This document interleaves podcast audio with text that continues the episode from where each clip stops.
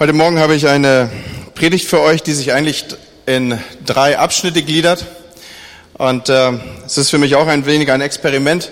Normalerweise steigt ein Pastor so nicht ein, dass er sagt, Leute, es wird jetzt ein Experiment, ihr wisst noch gar nicht, worauf ihr euch einlasst. Aber ich nehme euch trotzdem mal mit rein, weil ich nicht genau weiß, was hat Gott damit vor an diesem Morgen.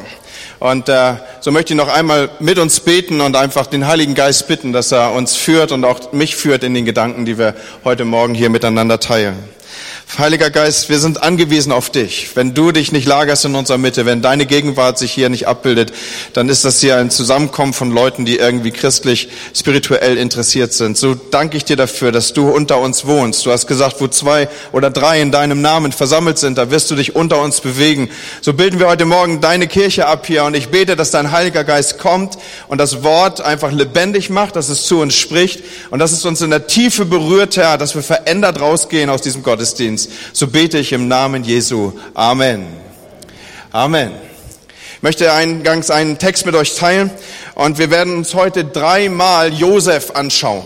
Dreimal Josef aus unterschiedlichen Blickwinkeln und ihr werdet auch sehr schnell merken, es handelt sich nicht jeweils um den gleichen Josef, aber es ist vielleicht so, dass der Heilige Geist heute Morgen einen Punkt berühren will bei dir. Vielleicht bist du auch jemand, der den Dreikrank braucht, ich weiß es nicht.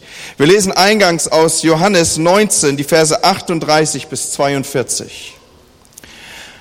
Nun ging Josef, ein Mann aus Arimathea, zu Pilatus und bat ihn, den Leichnam Jesu vom Kreuz abnehmen zu dürfen.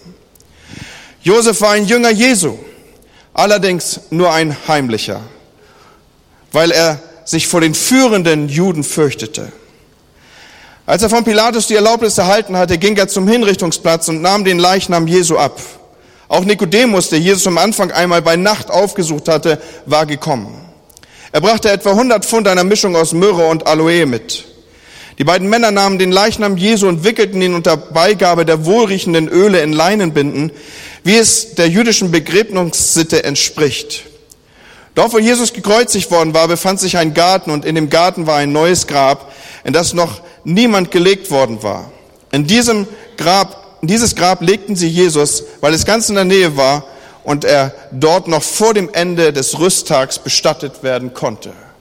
Vielen Dank. Bitte nehmt einen Augenblick Platz, bis wir in den nächsten Text gehen. Was für ein ungleiches Paar, beziehungsweise doch auch ein gleiches Paar ist uns hier mitgegeben. Josef von Arimathea und später taucht dann noch eine zweite Persönlichkeit auf und sie heißt Nikodemus. Beide sind uns nicht unvertraut, wenn gleich uns Nikodemus eigentlich bekannter ist. Von ihm wird ja berichtet, dass er des Nachts kam und Jesus aufsuchte und er fürchtete sich irgendwie vor den Obrigen, er fürchtete sich vor seinesgleichen, er wollte nicht erkannt, er wollte nicht gesehen werden, aber doch war er irgendwie spirituell und an diesem Neuen, was Jesus verkörperte, interessiert. Und so sucht er Jesus bei Nacht auf. Und er bekommt hier diese Zu- und Aussage beziehungsweise ins Leben getextet, du musst von neuem geboren werden, all deine religiösen Übungen, all das, was du weißt, all dein Wissen, Nikodemus, es taucht für gar nichts wenn du nicht eine neue Geburt erlebst, die aus Wasser und Geist entsteht. Das ist der eine Proband, auf den ich gar nicht so stark eingehen möchte. Den anderen möchte ich abbilden. Josef, ein Mann aus Arimathea steht hier. Ein Jünger Jesu. Nun, es ist ja erstmal gut, wenn man ein Jünger Jesu ist. Was macht denn ein Jünger Jesu aus? Ein Jünger Jesu hört auf das, was Jesus sagt. Er saugt das vielleicht sogar begierig auf, was da von Jesus weitergegeben ist. Und Jesus, er tritt ja auf und er sagt, das Himmelreich ist nahe. Und das hat jeden Juden elektrisiert. Das war doch sein großes Thema. Wir haben eine hochreligiöse Gesellschaft vor uns. Und so ist er total gespannt. Er ist elektrisiert. Er verfolgt das, was Jesus verkündigt. Und das, was Jesus verkündigt, ist revolutionär.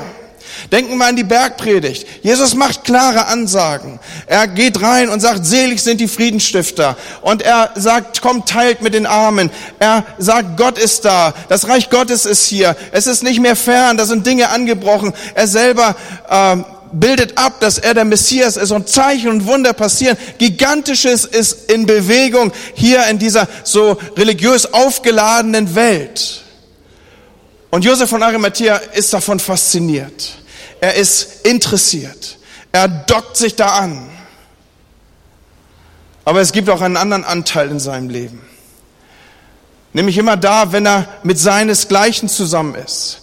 Wenn er mit den Führenden des Volkes zusammen ist, wenn er vielleicht wieder eintaucht und wir dürfen uns bei Josef von Arimathea jemand vorstellen, der schon vermögend war. Denn er hat ein Felsengrab besessen. Das einfache Volk konnte sich sowas nicht leisten. Wir dürfen uns jemand vorstellen, der vielleicht in besten Kreisen verkehrt ist. Wir dürfen uns jemand vorstellen, der um entsprechende Beziehung und Vitamin B wusste. Wir dürfen uns jemand vorstellen, der sich mit Etikette zu bewegen, bewegen konnte. Und wenn er in diesem Bereich wechselte, dann wurde er doch sehr, sehr zurückhaltend in Bezug auf seine Jüngerschaft. Das sagt uns die Bibel. Sie sagt uns, er fürchtete sich vor den führenden Juden. Es ist vielleicht ein braver Familienvater, den wir hier vor uns haben, der, der, äh, wenn er denn eintaucht in seine Arbeitswelt, sich aber doch sehr stark an seiner Umgebung orientiert. Er nimmt die Stimmung des Arbeitsplatzes auf und er nimmt vielleicht gerade wahr, dass die führenden Köpfe hier so ein wenig kontra Jesus sind und er hängt seine Fahne in den Wind. Er gleitet so mit ihnen rüber. Er wird nicht sichtbar. Gleiches vielleicht in der Nachbarschaft. Gut situierte Menschen leben ja oft in gleicher Sozialisation. Und auch hier wird nicht sichtbar, dass Josef von Arimathea wirklich ein Jünger Jesu ist. Er schwimmt dort so mit. Die Bibel, und ich bin über diesen Punkt gefallen, erstmals habe ich ihn so stark erlebt, gibt ihm ja ein Prädikat, das irgendwie, äh, wo man irgendwie nicht, wenig weiß, was soll man davon halten, der ein Jünger Jesu war, allerdings nur heimlich. Was heißt denn das nur heimlich? Das heißt, dass in seiner Nachbarschaft lebte der Mann so mit den Schichten um sich herum, so mit, der schwamm so mit. Da war nichts von gegen den Strom schwimmen. Das heißt nichts anderes als da, wo er vielleicht in seiner Sozialisation, an seinem Arbeitsplatz unterwegs war. Da wurde nicht sichtbar, dass er ein Jünger Jesu war. Und ich kann mir vorstellen, dass Josef ja kein schlechter Mann war. Dass er manches Mal nach Hause unterwegs war und vielleicht hatte er einen Streitwagen oder äh, das, was so das ähm, Äquivalent zum heutigen Sportwagen ist. Ich kann mir vorstellen, es war jemand, der schon die 50 überschritten hatte und ihr wisst ja spätestens ab der Midlife Crisis hat man dann den, die Familienkutsche gegen den schnellen, rüstigen Streitwagen getauscht. Ja, und äh, so war er vielleicht mit seinem äh, schnellen Sprinter unterwegs und er hat manches Mal einer verpassten Chance nachgetrauert.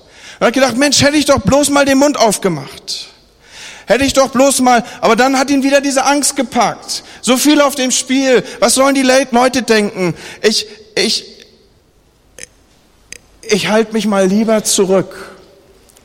Und ich kann mir vorstellen, dass er in manchem schlaflosen Moment sich nicht sicher war, wer prägt eigentlich wen.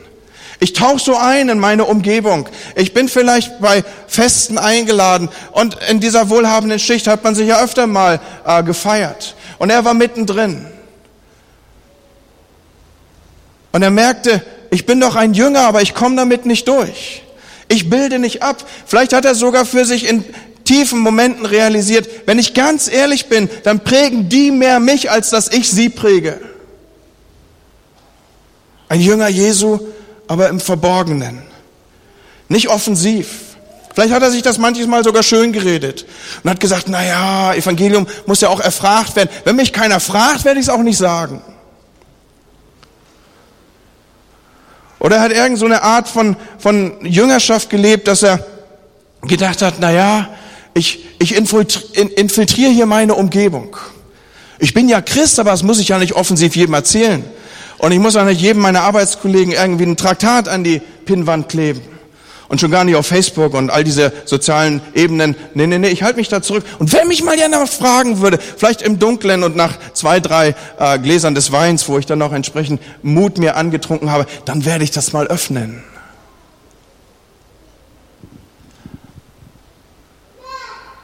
Und Leute, während ich so drüber nachdachte, da kam mir selber diese Frage hey Andi, du bist Pastor, aber bist du vielleicht manchmal ein Jünger Jesu, aber im Verborgenen? Heimlich? Was hält dich eigentlich zurück, das offensiv zu leben? Was hält dich eigentlich zurück, das plakativ abzubilden? Was hält dich eigentlich zurück, damit offensiver umzugehen? Wir sind ja in Tagen, wo wir äh, im Moment relativ viel Fernseh gucken, zumindest die Fußballinteressierten. Und die armen Brasilianer, die können mir richtig leid tun in den letzten beiden Spielen. Aber es gab in den Spielen davor Dinge, die haben mich tief beeindruckt. Nämlich, dass offensichtlich die Spieler überhaupt kein Problem haben, ihren Glauben offensiv zu gestalten und nach außen zu leben. Da wird ein Spieler verletzt und ein anderer kniet sich daneben und fängt an, für den zu beten. Und Millionen von Menschen schauen zu. Da schießt jemand ein Tor und der erste Dank gilt nicht irgendwie der Familie oder einem abgeknutschten Tattoo, sondern der erste Dank gilt dem Schöpfer, der ihn in die Lage versetzt hat, sich sportlich so zu bewegen. Und ich habe gedacht, warum um alles in der Welt bin ich so zurückhaltend? Es ist ja nicht so, dass ich wie so eine Evangelisationsmaschine unterwegs sein will und irgendwie Leute dicht quatschen und einen Schnitzel an die Wange labern will. Aber warum so zurückhalten? Ein Jünger Jesu im Verborgenen und das hat mich getroffen.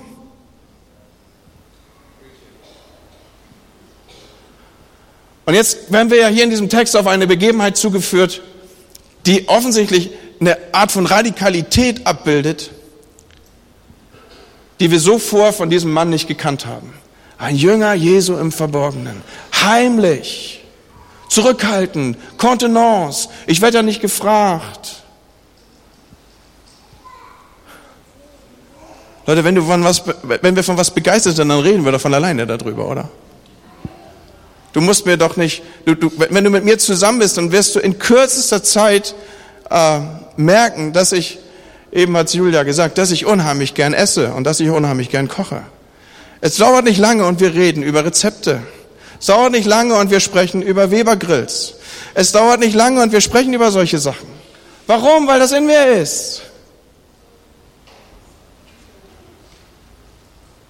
Ein Jünger Jesu, der ein Heimlicher war. Aber dieser Mann trifft eine Entscheidung. Und ich finde interessant, dass er diese Entscheidung in dem Moment trifft, wo es am gefährlichsten ist. Die Situation, die sich hier abbildet vor dem Hintergrund unseres Textes, ist doch die, dass selbst die Jünger sich verpieselt hatten. Wir blicken zurück auf wenige Stunden zuvor hat Petrus, dieser Fels, dieser Mann, der, der, der gestern haben wir so einen interessanten Satz gehört im Seminar. Manche Leute äh, wissen ja nicht, was sie denken, bevor sie äh, hören, was sie ausgesprochen haben. Ja, so und, und so ein Typ war ja Petrus. Wie soll ich wissen, was ich denke, bevor ich höre, was ich sage? Ja, so also Petrus, er, er, er ist so ein Mann und er hat Jesus verleugnet. Und der Rest der Jünger hatte sich auch vor dem verpieselt, da waren noch so ein, zwei unterm Kreuz zu finden. Und in diesem Moment muss irgendwas aufgebrochen sein in Josef. Muss irgendeine Entscheidung gereicht sein, dass er sagt, Schluss damit. Ich entscheide, das hat ein Ende. Ich habe keinen Bock mehr darauf, so eine Art von Jüngerschaft zu leben, sondern ich werde offensiv und er, er nutzt dazu. Er hat keine Scheu, dass in der dunkelsten Stunde, in dem gefährlichsten Moment so eine Art Coming Out zu haben, zu sagen, ich gehe raus, ich werde anders sein. Es ist mir egal, was die Leute denken. Es ist mir egal, was mein sozialisiertes Umfeld sagt. Es ist mir egal, was die Oberen denken, mit denen ich bis dahin auf vornehme Art und Weise Konversation gepflegt habe. Ich gehe einen anderen Weg ab jetzt. Dieses ist vorbei. Das Versteckspiel meines Glaubens ist vorbei. Ich habe keinen Bock mehr darauf, irgendwie Rücksicht zu nehmen auf einen Ruf, den ich einzuhalten habe. Ich verzichte auf Ansehen. Ich werde mein Ruhebett, und das ist ja das Felsengrab im Hintergrund, aufgeben und ich verzichte darauf bewusst und ich werde all das dran geben. Und er ist mutig zu einem Moment, wo man es am wenigsten erwartet. Und Leute, ich möchte uns das sagen, da wo Menschen bereit sind, ihren heimlichen Jüngerschaftsprozess aufzugeben und mit Mut ins Licht zu treten, da werden sie Geschichte schreiben. Und wenn das nicht geschehen wäre, dann würden wir heute nichts wissen von einem Josef von Arimathea. Und wenn du mit deinem Leben Geschichte schreiben willst, dann wird es Zeit, dass du aufhörst mit deinem heimlichen Jüngerschaftsprozess. Sondern dass du rausgehst und dass du sagst, hier bin ich. Und dass du die Welt veränderst. Dass du unterwegs bist offensiv. Und vielleicht ist das dein Punkt heute Morgen. Dankeschön, das war der erste Teil der Predigt. Ich nehme euch mit zu einem zweiten. Und jetzt lesen wir aus 1. Mose 39. Wieder ein relativ langer Text. Die Ismaeliten hatten Josef nach Ägypten gebracht. Sie verkauften ihn an den Ägypter Potiphar, den Hofbeamten des Pharao, und Oberbefehlshaber der königlichen Leibwache. Der Herr half Josef. Ihm glückte alles, was er unternahm. Er durfte im Haus arbeiten. Und Potiphar sah, dass der Herr ihm Erfolg schenkte. Deshalb bevorzugte er ihn vor allen anderen Sklaven und machte ihn zu seinem persönlichen Diener. Er setzte Josef zum Hausverwalter ein und vertraute ihm seinen ganzen Besitz an. Von da an ließ der Herr bei Potiphar alles besonders gut gelingen. Die Arbeiten im Haus waren erfolgreich, es gab gute Ernte und die Viehherden vergrößerten sich. Potiphars Vertrauen wuchs. Er ließ Josef freie Hand und kümmerte sich selbst um nichts mehr, außer um seine eigenen Speisen. Josef sah sehr gut aus. Das merkte auch Potiphas Frau. Schlaf mit mir, forderte sie ihn auf. Aber Josef weigerte sich. Mein Herr braucht sich im Haus um nichts zu kümmern. Alles hat er mir anvertraut. Ich habe genauso viel Macht wie er. Nur dich hat er mir vorenthalten, weil du seine Frau bist. Wie könnte ich da ein so großes Unrecht tun und gegen Gott sündigen? Potiphas Frau ließ nicht locker. Jeden Tag redete sie auf Josef ein. Er aber hörte nicht darauf und ließ sich nicht von ihr verführen. Einmal kam Josef im Haus, um wie gewöhnlich seine Arbeit zu tun. Von den Sklaven war gerade niemand anwesend. Da packte sie ihn an der Hand und da packte sie ihm ein Gewand, komm mit mir ins Bett, drängte sie. Josef riss sich los, ließ sein Gewand in ihre Hand und floh nach draußen. Potiphas Frau schrie auf, rief nach ihren Dienern und zeigte ihnen Josefs Gewand. Seht, rief sie, mein Mann hat uns einen Hebräer ins Haus gebracht, der jetzt mit uns umspringt, wie er will. Er wollte mich vergewaltigen, aber ich habe laut geschrien. Da lief er schnell davon, doch dieses Gewand hat er bei mir zurückgelassen. Sie behielt Josefs Gewand und wartete, bis ihr Mann nach Hause kam. Ihm erzählte sie dieselbe Geschichte. Wieder bitte ich euch Platz zu nehmen. Nun, Josef wächst bis zu einem gewissen Grad behütet auf. Da ist ein Vater, der eine schützende Hand über ihn hält. Ich darf die Geschichte vielleicht voraussetzen bei den vielen, die in Gemeinde zu Hause sind, die ich hier vor mir sitzen habe. Und dann kommt so ein Moment, wo er nicht weise umgeht mit dem, was Gott ihm gegeben hat und er vergrellt es er, er, er vermasselt es mit seinen Geschwistern. Also kommt es in Situationen, dass die überlegen, wie werden wir den Kerl los? Und äh, die Überlegungen gehen hin und her und man überlegt, ihn zu töten. All das ist ja schon Abbild von ganz schön viel Niedertracht. Und dann wissen wir darum, dass er in äh, einen Brunnen geworfen wird, dort wird er rausgeholt, wird irgendwie gerettet noch vom älteren Bruder, der irgendwie es nicht übers Herz bringt, dass man jetzt einfach den Kerl da sterben lässt. Und er sagt, okay, das kleinere Übel ist vielleicht, bevor wir selber noch Hand an ihn legen, dass wir ihn in die Sklaverei verkaufen. Und so wird er hinten angebunden an ein Kamel und er trottet nach Ägypten rein, immer mit dieser Perspektive auf so ein Kamelhintern zu schauen. Was für eine Perspektive. Aber Josef, er entscheidet Dinge in seinem Leben, nämlich, dass er sich selber treu sein möchte. Und so erleben wir ihn treu, so erleben wir ihn demütig, so erleben wir ihn drunterbleibend. Und ja, ihm ist übel mitgespielt. Ja, er ist versklavt, ein Sklave ohne Rechte. Er hat, wenn er vielleicht eine gute Kindheit hat, das mag ich ihm noch zugestehen, hat er doch eine ziemlich üble Jugend gehabt. Und jetzt ist er an einem Punkt, wo er in ein Haus kommt und er arbeitet sich durch Treue hoch. Er ist jemand, den Gott offensichtlich segnet, weil Gott seine Haltung segnet. Und er, er arbeitet sich hoch. Und er ist unterwegs und er hat es zu etwas Gewissem gebracht. Ich weiß nicht, wie er das zu diesem Zeitpunkt verarbeitet hat, was da alles so im Hintergrund sich abgebildet hat. Ablehnung von der Familie, der Verlust des liebenden Vaters, all das, was, was äh, vielleicht auch so an Sehnsüchten da war, ist zu diesem Zeitpunkt doch äh, nicht, nicht, nicht weggestellt sondern in einem jungen Mann, der auch noch gut aussieht, doch besonders geweckt. Und ich kann mir vorstellen, der hat manches Mal wachgelegen und sich einfach seinen Träumen hingegeben und überlegt, was wird aus mir werden? Wie ist es? Was passiert noch? Wo bin ich hier gelandet? Wann wird das alles ein Ende haben? Und in diese Zeit hinein und diese Szene, von denen wir hier, von der wir hier gelesen haben. Und Freunde, ich gehe mal davon aus, dass Josef kein ausgefülltes und ausbalanciertes Sexualleben hatte. Was wäre denn eigentlich gewesen, wenn er hier in folgender Weise unterwegs gewesen wäre? Wenn er gesagt hätte, Mann, das war echt eine harte Zeit, die hinter mir liegt. Mann, das war echt schwierig. Jetzt habe ich hier mich mit eigener Hände Arbeit in einen gewissen Stand erhoben und hochgearbeitet. Das habe ich mir verdient vor dem Hintergrund, was da alles so abgelaufen ist. Meine Brüder sind längst verheiratet, haben längst Familie gegründet. Ich bin hier der Trottel, der in irgendeiner Weise nicht richtig auf Gottes Rechnung war. Ich bin versklavt in fremder Heimat, fernab von der Familie. Jetzt geht's hier mal um mich, Leute. Das habe ich mir verdient. Und im Übrigen tut's doch niemandem weh. Sie will es doch auch. Da sind wir doch beide auf der gleichen Ebene unterwegs. Und es kommt noch ein zusätzlicher Aspekt hinzu. Damals dürfen wir uns das nicht vorstellen, dass irgendwie die Einehe und die Treue innerhalb der Ehe irgendwie das höchste Gut der Gesellschaft war. Wir haben es mit dem Oberbefehlshaber der ägyptischen Armee zu tun. Damals war es guter Brauch und Sitte, dass man sich Sklavinnen und Frauen als Beute mitbrachte von den diversesten Feldzügen. Der Pharao, ich habe das extra nochmal recherchiert, er hatte ein Riesenharem. Und es ist nicht anzunehmen, dass seine Oberbefehlshaber es ihnen mich auch gleich getan hätten. So die Frau, die hier in dieser Weise auf Josef zugeht, sie wusste, sie hat einen Ehemann, der es mit ehelicher Treue sowieso nicht so genau nimmt. Und abgesehen davon war ein Sklave in der Verfügbarkeit der Herren.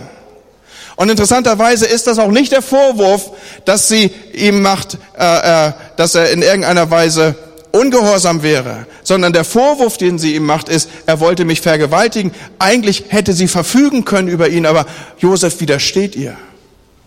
Und was wäre bei diesem gut aussehenden jungen Mann denn gewesen, wenn der irgendwie in sich dem Gefühl Raum gegeben hätte, das habe ich mir jetzt mal verdient. Das ist mein Recht. Gott hat mich doch geschaffen mit meiner Sexualität. Was kann ich dafür, dass ich gut aussehe? Und jetzt steht auch noch meine Herrin auf mich. So weh um alles in der Welt tut das weh. Wir wollen es doch beide. Sie will es auch. Warum nicht auch ich? Ich habe ein Recht. Und Leute, ich weiß nicht, ob ihr diese Argumentationsebene auch als Jünger Jesu kennt, dass ihr manchmal mit Sünde dealt aus dem Aspekt, das habe ich mir verdient. Jetzt geht's mal um mich. Ich nehme so viel auf mich dadurch, dass ich Christ bin. Ich mache manches nicht mit und ich halte mich zurück und ich würde auch gerne. Und jetzt kommen wir hier an einen Punkt, wo es doch niemandem wehtut. Würde vielleicht nicht mal jeder wissen. Das Schlimmste, mit wem ich umgehen müsste, wäre doch ein, ein maximal schlechtes Gewissen, das ich irgendwie abarbeiten müsste. Aber damit kann man leben nach einer Zeit. Das stumpft ja auch ab. Und wir erleben hier einen Josef, der sein, äh, darf ich mal so sagen, der sein Recht zurückstellt. Der diesen gedanklichen Ansatz, das habe ich mir verdient, zurückweist. Und der rein bleibt. Er sagt, wie könnte ich das tun? Und sein Argument ist nur ansatzweise irgendwie, dass er seinen Chef seinen irdischen Chef ins Spiel bringt. Eigentlich sagt er, wie könnte ich das tun vor Gott? Und so bleibt er rein, auch in den Gelegenheiten, die sich ihm bieten. Und ich weiß nicht, für wen dieser Aspekt heute Morgen ist. Aber hier kommt Gott und will dir was sagen. Von Hiob lesen wir, ich habe meinen Augen befohlen, dass sie sich abwenden von dem, was mich versuchen könnte. Das ist eine Entscheidung.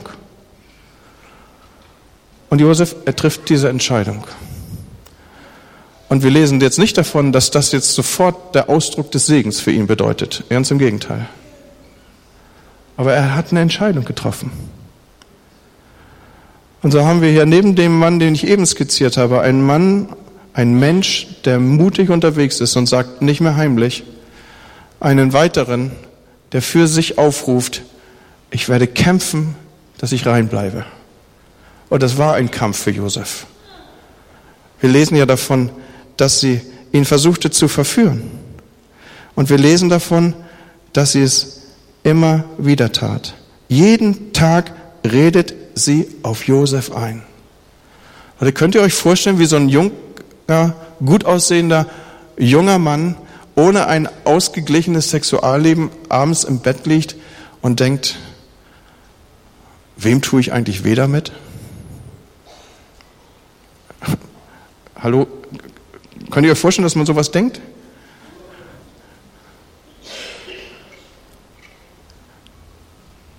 Und er bleibt rein.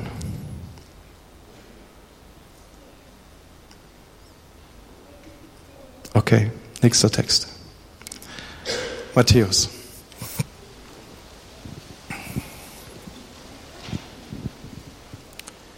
Ich lese aus Matthäus 1. Dies ist die Geschichte der Geburt Jesu Christi. Maria, seine Mutter, war mit Josef verlobt. Aber noch bevor die beiden geheiratet und Geschlechtsverkehr miteinander gehabt hatten, erwartete Maria ein Kind. Sie war durch den Heiligen Geist schwanger geworden. Josef, ihr Verlobter, war ein barmherziger Mann. Er nahm sich vor, die Verlobung aufzulösen, wollte es jedoch heimlich tun, um Maria nicht bloßzustellen. Während er sich noch mit diesem Gedanken trug, erschien ihm im Traum ein Engel des Herrn und sagte zu ihm, Josef, Sohn Davids, zögere nicht, Maria als deine Frau zu dir zu nehmen, denn das Kind, das sie erwartet, ist vom Heiligen Geist. Bitte euch wieder, um euch hinzusetzen.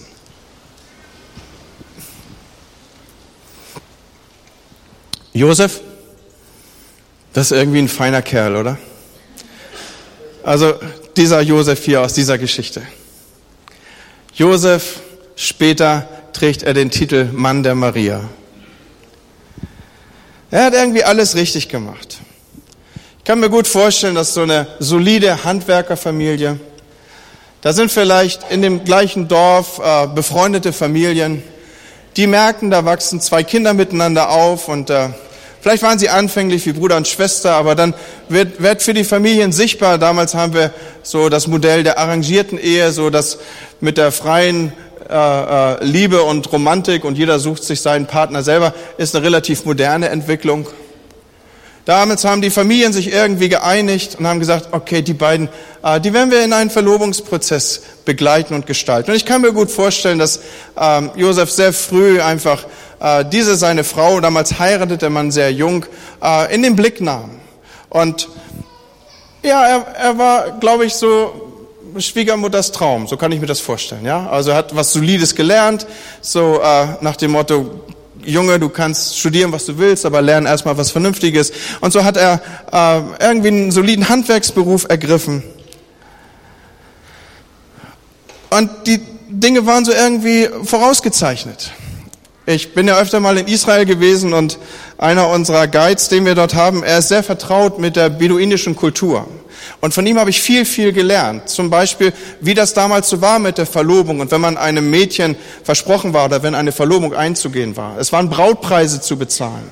Und ein Junge, er durfte seine Braut erst nach Hause holen, wenn der alles zusammen hatte. Also da war ein hoher Anteil an Brautpreis zu bezahlen, der war der Familie zu geben. Manchmal musste man sich sogar dafür verschulden und dann musste man diesen Brautpreis erstmal abarbeiten.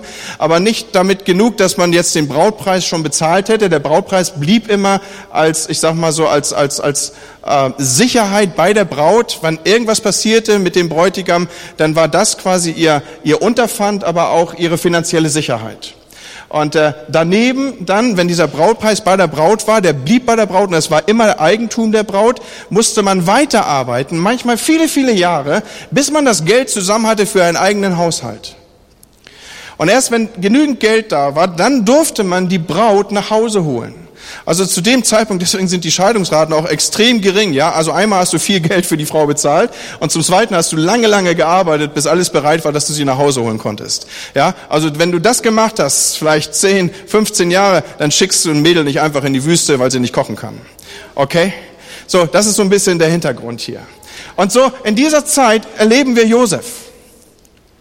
Und Josef ist verlobt mit der Maria. Und ich kann mir gut vorstellen, auch bei ihm haben wir es mit einem jungen Mann zu tun, der Träume entwickelt. Der sagt, oh Mann, noch zwei, drei gute Aufträge und vielleicht da noch die Küche eingerichtet in der Synagoge und äh, irgendwie eine moderne Arbeitsplatte hineingezogen und mit meinem, meiner Werkehände werde ich all das realisiert haben. Und dann ist es soweit, dann kann ich sie nach Hause nehmen. Und mancher Traum hat sich darum entwickelt. Und jetzt ist Maria schwanger. Und Leute, ein bisschen aufgeklärt waren die damals auch schon. Josef wusste, was los war. Erzähl mir nichts. Vielleicht hat er gar nicht mit vielen Leuten darüber geredet, aber diese gedanklichen Prozesse, die müssen abgelaufen sein in ihm. Jetzt ist sie schwanger. Und ich weiß doch, wie sowas läuft. Ist doch nicht so, dass ich der erste Mensch auf dieser Erde bin, der weiß, wie, wie, wie Kinder entstehen. Und Freunde, was passiert denn hier? Wir haben hier einen Mann, der ganz abrupt abgebremst wird aus seinen Träumen. Und Josef ist gedemütigt. Und er ist auch enttäuscht, weil der, der, der Traum seines Lebens, hier eine Familie zu gründen und sie bald nach Hause zu holen, vielleicht war er kurz davor, dass alles bereitet war, das Haus eingerichtet. All das platzt jetzt.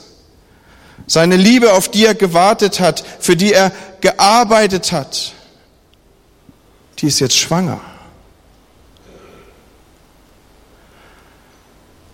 Und was könnte jetzt alles aufstehen in ihm? Aggressivität und Zorn und Wut und Verzweiflung über die zerplatzten Träume. Und Freunde, wir müssen zudem noch wissen, ich habe eingangs schon davon gesprochen, dass wir es hier mit einer hochreligiösen Kultur zu tun haben, die entsprechende Gesetze für solche Fälle hatte.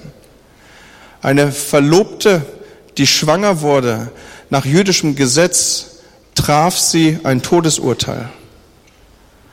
Josef hätte alles Recht auf seiner Seite gehabt zu sagen, diese meine Frau war mir untreu, steinigt sie, tötet sie.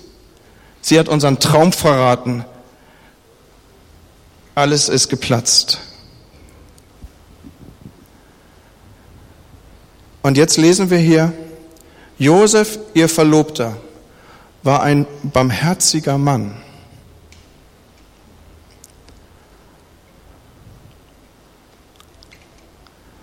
Er gedachte, sie heimlich zu entlassen, um sie nicht bloßzustellen. Und ich habe so gedacht, was für ein Kerl, ey. Was für ein Kerl. Die Familien waren miteinander verwoben. Sie war ihm versprochen. Jahrelang hatte er für sie gearbeitet. Viel Geld war geflossen. Und jetzt geht sie fremd.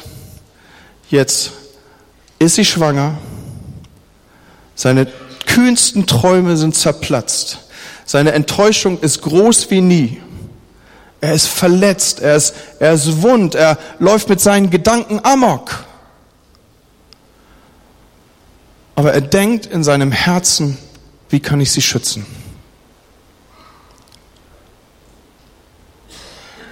Er denkt in seinem Herzen, wie kann ich sie schützen? Leute, wisst ihr, was ich glaube? Menschen, und vielleicht ist das sogar eine Predigt, die auch auf die Männer abzielt an diesem Morgen. Männer mit Mut, Männer, die sich reinhalten und Männer, die barmherzig sind, die werden Geschichte schreiben. Die werden diese Welt verändern. Leute, all das, was ich hier beschreibe, ist bevor der Engel ihm im Traum begegnet. All das denkt Josef. Er nimmt sich in seinem Herzen vor, sie zu schützen, bevor ihm der Engel im Traum begegnet.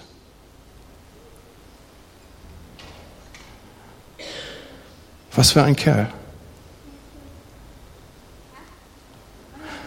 Und Leute, glaubt ihr mir, dass wir das Antlitz dieser Welt verändern, wenn wir unseren heimlichen Jüngerschaftsprozess aufgeben? Wenn wir darum kämpfen, reine Gefäße zu sein für den Heiligen Geist, der durch uns fließen soll. Und wenn wir barmherzig unterwegs sind.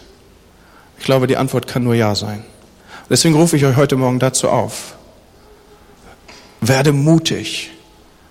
Du bist ein Jünger und ich hoffe keiner im Heimlichen. Wozu ich dich aufrufe, kämpfe um Reinheit, damit der Heilige Geist durch dich fließen kann. Und das Letzte, wozu ich dich aufrufe, Gott, gib mir ein Herz wie deins, voller Glauben und Liebe, voller heiligen Triebe, voll Barmherzigkeit. So einer war Josef. Und Vater, ich wünsche mir das für mich, für mein Leben und für uns als Gemeinde.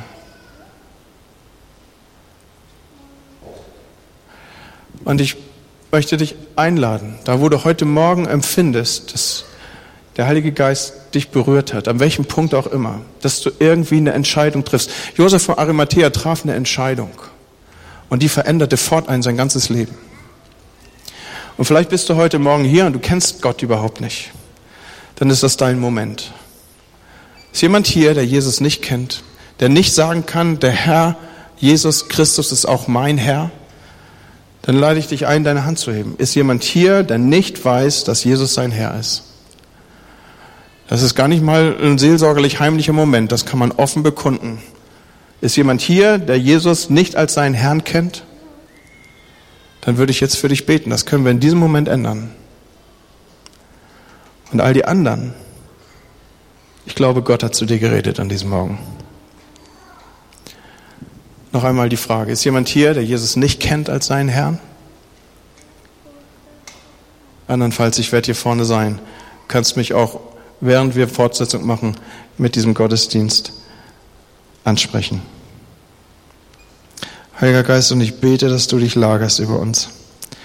Auch wenn wir jetzt zusammen dein Mahl feiern, Herr, dass du sichtbar wirst darin für uns. Und Heiliger Geist, dich bitte ich, dass du das, was du heute Morgen angefangen hast, fortsetzt hier. Lass uns als veränderte Menschen hier rausgehen. Amen. Vater, da stehen wir vor dir als Menschen, die dich kennen. Dein Wort sagt, wir haben Zugang zu deinem Thron. Und an diesem Morgen beten wir, dass du Frieden schenkst für Israel und für die Menschen dort dass du Frieden gibst, auch in den Palästinensergebieten. Vater, wir beten, dass du übernatürlich eingreifst, wie es heute Morgen in deinem Wort abgebildet wurde, dass du der Schutz für dein Volk bist. Und wir segnen Israel, wir segnen dein Volk, wir segnen diese ganze Gegend dort mit Frieden, der seinen Ursprung in dir findet. Und wir beten um Lösungen, die von dir kommen. Wir bitten um Weisheit für die Politiker und wir beten um Verminderung von Leid und um Frieden, Herr. Lass deinen göttlichen Shalom über dieses Land kommen, dass es ihm gut geht. Und Vater, wir geben uns dir hin als lebendige Opfer. Komme dein Feuer auf uns, wenn wir jetzt in die Welt hinausgehen, in die du uns gesandt hast, dass wir dein Feuer dorthin tragen, wo Dunkelheit ist. So beten wir im Namen Jesu. Amen. So seid gesegnet im Namen des Vaters, des Sohnes und des Heiligen Geistes. Gott mit euch. Amen.